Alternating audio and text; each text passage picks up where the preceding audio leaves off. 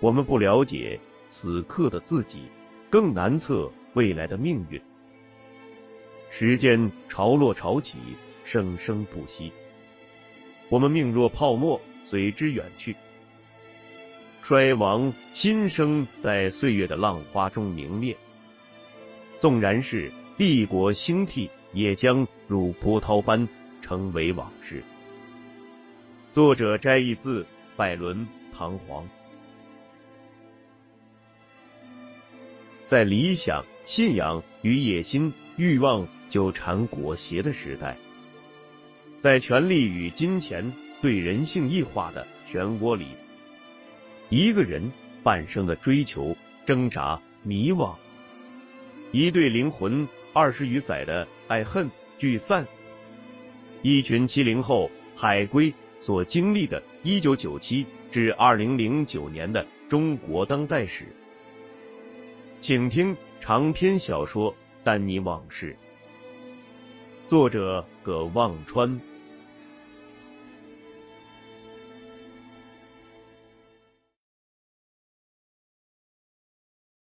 他脑子里再算一笔账，今年公司发给他年终奖金是八万美元。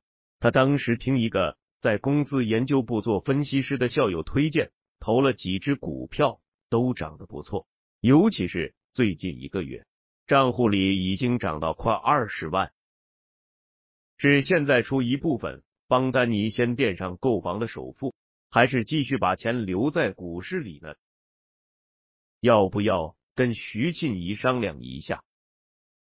虽然徐庆怡从未过问秦国栋账户里的投资，但就算他不告诉徐庆怡，丹尼也一定会告诉钱月玲，钱月玲一定会告诉徐静怡。飞机过了日本上空，开始送餐了。秦国栋对丹尼说：“他在某本书上读到过。”航空公司为了避免长时间在一个紧闭的环境里，而且不能运动，对人的心理可能造成紊乱，甚至引起暴力行为，所以才在长途飞行的过程中，不断用味道诱人但价格低廉的饮食来刺激人体的多巴胺产生，使人获得更多舒适感。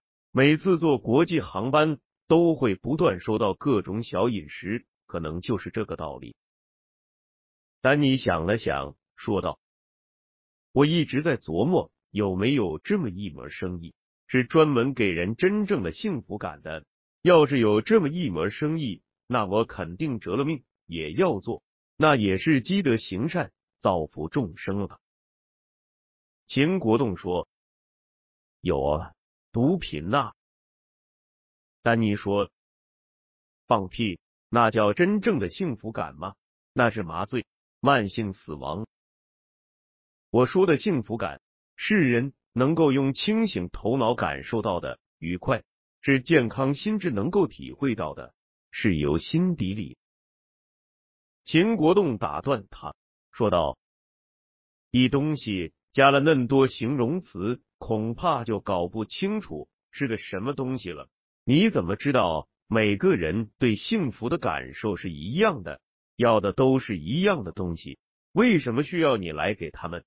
不是应该每个人自己追寻、奋斗得来的幸福才是真的幸福吗？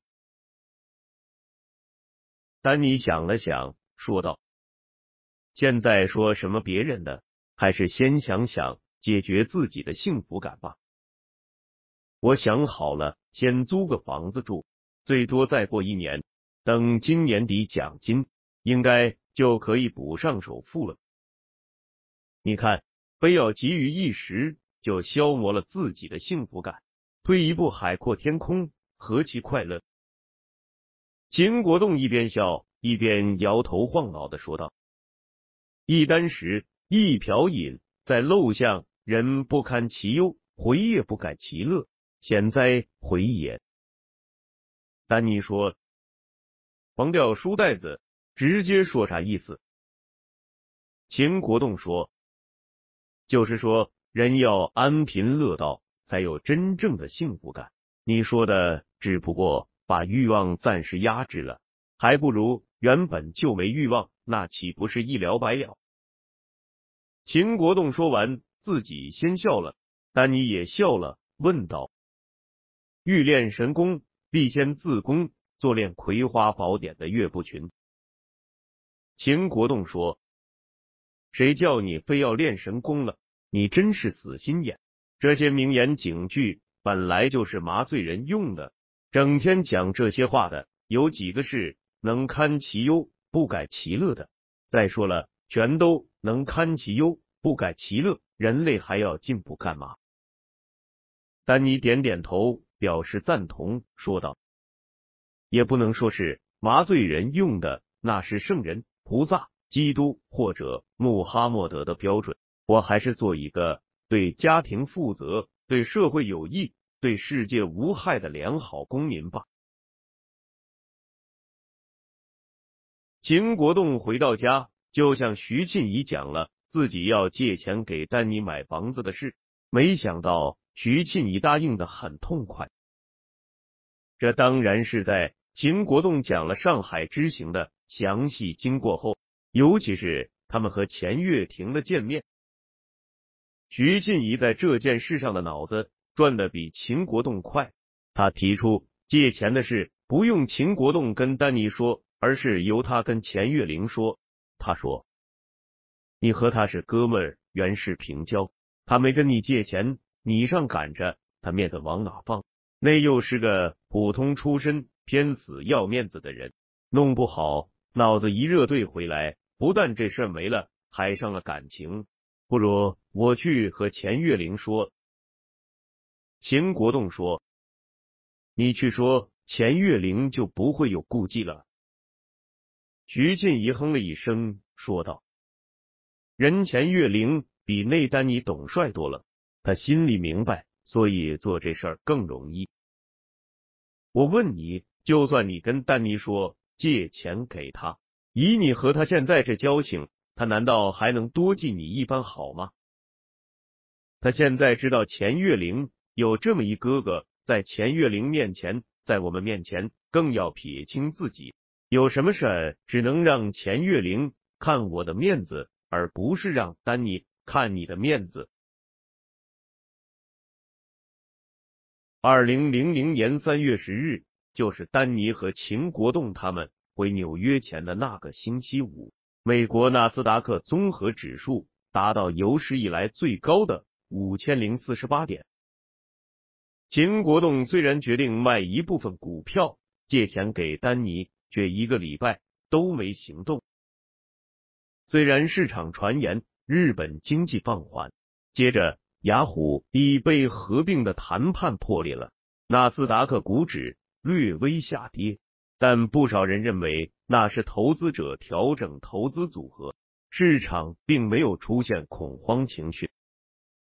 三月底，丹尼和钱月玲已开始在四处找房子租了，只不过。因为还有差不多半年才到预产期，并没有那么急。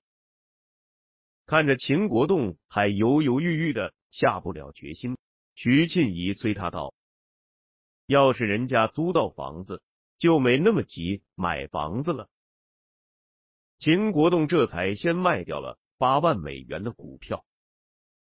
四月三日，美国互联网上市公司股价大泡沫的破裂终于开始了。纳斯达克指数当天下跌百分之八，四月十四日再次大跌百分之九，不到一个月，股指从最高点跌掉了超过三分之一。秦国栋剩下的那几只股票跌得更惨，有一只直接变成了 penny stock。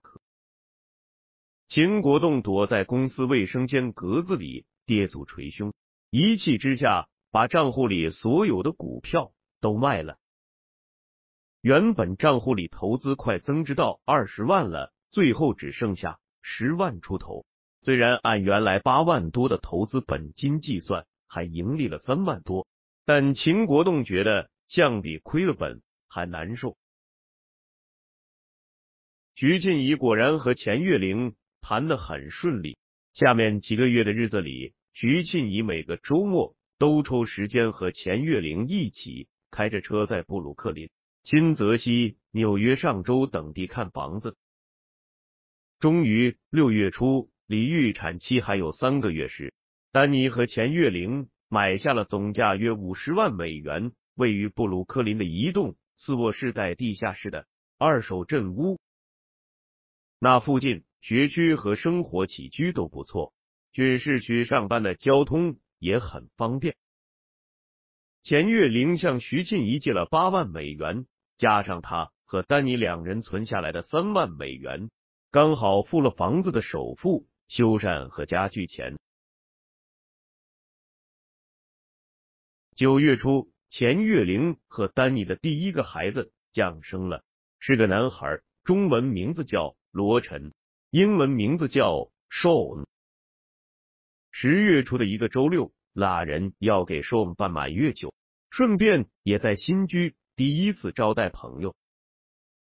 那天，秦国栋一大早就去公司加班，徐静怡过了中午就一个劲儿打电话，要他别忘了去丹尼家吃饭的时间，说他特意买了给孩子的礼物。两人到丹尼家时已经是下午五点多了。钱月玲请的客人都到了，除了陈阳和郑婷婷，丹尼和钱月玲的三五个同事，还有谭辉和太太，加上他们的小儿子。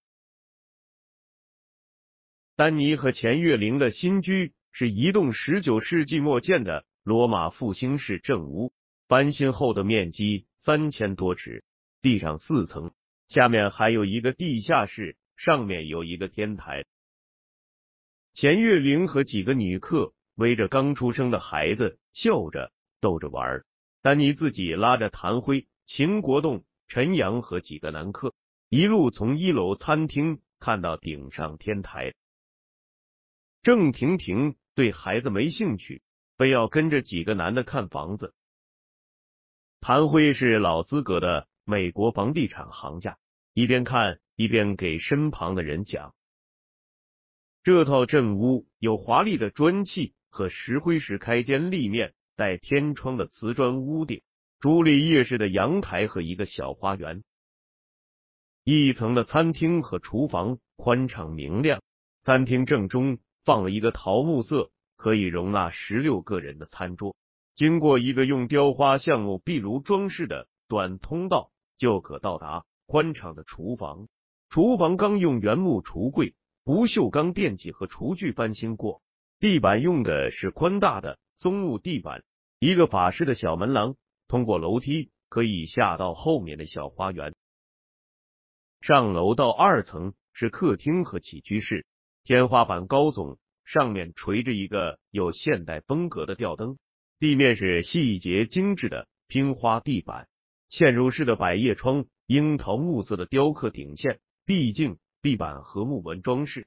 外面接着那个朱丽叶式的阳台，沿着华丽的橡木楼梯上到三层，就是主卧套房，配有一个保留着原十九世纪末初建时磨砂大理石装饰的完整浴室，新配了大浴缸和电镀梳妆用品。主卧室里。除了步入式壁橱、内置家具，还有一个原木装饰的更衣室。四层有一间家庭办公室、两间客房和一个卫生间，有楼梯通向天台。丹尼领着几个人来到天台，可以隐约看到布鲁克林与曼哈顿的天际线。谭辉一只手搓着那一串佛珠，一只手。指着虚无缥缈的天空，一副指点江山的气派，跟秦国栋、陈阳和郑婷婷他们讲解他公司那些物业大致在什么方位。郑婷婷一副小学生仰望着老师的样子，崇拜的看着谭辉指点江山。知道钱月玲从楼下打电话给丹尼，叫他们下来吃饭。钱月玲特意从 Queens 的一家上海餐馆。买了大闸蟹和绍兴女儿红，他还说，今朝是重阳节，这家餐馆居然有重阳糕，我特意买些请大家尝尝，不知道是不是特甜了。吃完饭，钱月玲的朋友、同事都离开了，剩下的女客们挤在一楼的餐厅里，继续看着躺在餐桌边上摇篮里的孩子，一边喝着徐庆怡带来的今年的新茶，一边聊女人们的闲话。男客们仰坐在二楼客厅的沙发里，纵论天下大事。二零零零年的聊天很难离开互联网和科技股的泡沫。秦国栋说：“今年这市场的过山车把大家都搞得七荤八素的，我幸亏三月底前卖出去一部分，到现在还后怕七八月份有一轮反弹，最近又不行了，跌回到五月份的低点。我得佩服辉哥有眼光。”股市跌的厉害，房价根本没什么影响。谭辉笑了笑，说道：“美国的物业价格从五十年代末到现在就是只涨不跌，只是涨得快还是涨得慢而已。物业已经成了对冲所有风险的最佳工具，比黄金、钻石还牢靠。谁让美国赶上了称霸世界和七千二百万的 baby boomer 呢？”不过，太稳定本身也是风险。投资人把钱给我们，不光是要保本，还要盈利呢，不然连通胀都抗不住。我倒认为，虽然美国股市今年一直起起落落，但经济的基本面没多大变化。你们总喜欢看纳斯达克，我喜欢看标普五百，看道琼斯，都没跌嘛。说明传统产业、实体经济一直很稳固。最近从股市里退出来的资金挺多的，都在等机会。我们从去年等到现在，不妨看看有没有出手的机会。我觉得可以再融资一次，下一步考虑投资一些战略性资产。丹尼问：“您说的是不是基础设施呀？”谭慧说：“是呀，比如宽带、移动通讯网、输油管线这些东西都是硬货。像安壮这样的公司，原来不过是德州乙的做燃气管线的，可现在不但直接做能源零售，而且做线上交易、做宽带、做电厂、水厂。去年科技股大涨，它跟着涨；今年科技股跌。” Enron 不跌反涨，现在 market cap 五百亿，P 六十倍，说明什么？说明互联网和科技股的真正未来不在其自身，而在于如何能和传统产业融合。我们将来也要做这一块，可以先从持有资产入手。秦国栋说，这种资产一般单一项目的规模都很大。可能不利于你们分散风险。丹尼说：“这问题我也想过，辉哥，咱们现在公司资产规模十个亿，即使融资再扩大一些，也不会超过二十亿美元，这还包括原来的物业，所以策略上要灵活一些。您看是不是成立个新的子公司？”专门做战略方向上的投资，这样运作又灵活，又可以避免资产过于集中的风险。谭慧说：“你跟我想法差不多，下一步咱们认真研究一下，各方面因素考虑周全了，就放手试试。”谭辉又看着屋顶的吊灯，问丹尼：“这灯不错，是你挑的？”还是 Grace 挑的。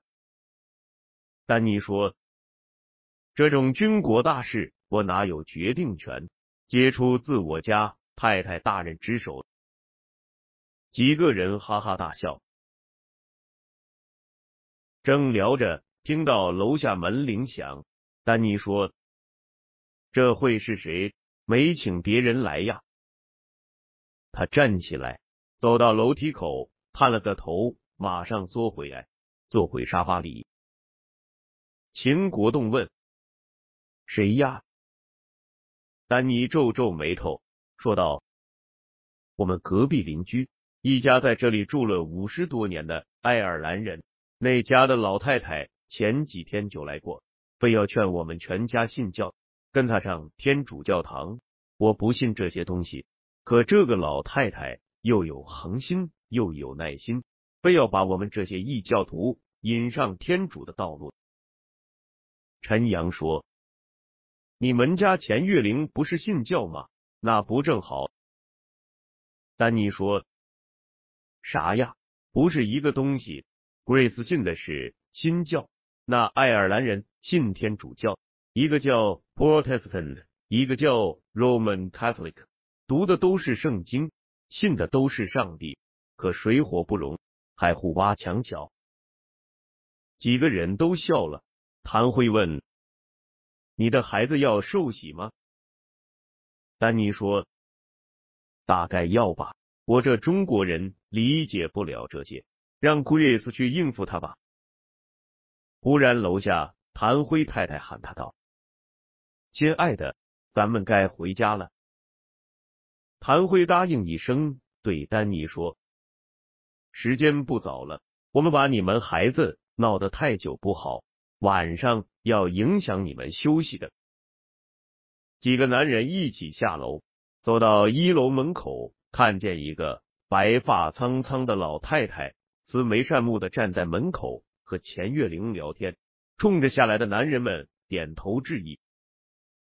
钱月玲说：“我们现在有客人，改天再跟您聊。”他扶着那老太太的肩膀，几乎是把她往外推。老太太也不恼怒，笑容可掬的继续跟钱月玲说话。丹尼送了谭辉一家出去，陈阳和郑婷婷等其他人也跟着慢慢走了。丹尼叫住秦国栋和徐庆怡，说让他们留一会儿。秦国栋这才终于认真的看了看刚满月的 Sean，看到他天真的大睁着双眼。蠕动着一副娇小的手脚，忽然觉得感动。他又抬头环顾了一下这栋房子，问丹尼：“你这算是照自己的愿望扎根了？”丹尼也环顾了一下房子，说道：“想法再多，也要先安身立命吧。怎么样？你也照此办理？”秦国栋说：“哎。”我还没决定长居此处呢，总想着什么时候回国。钱月玲那边问徐庆怡：“你后年毕业吧？”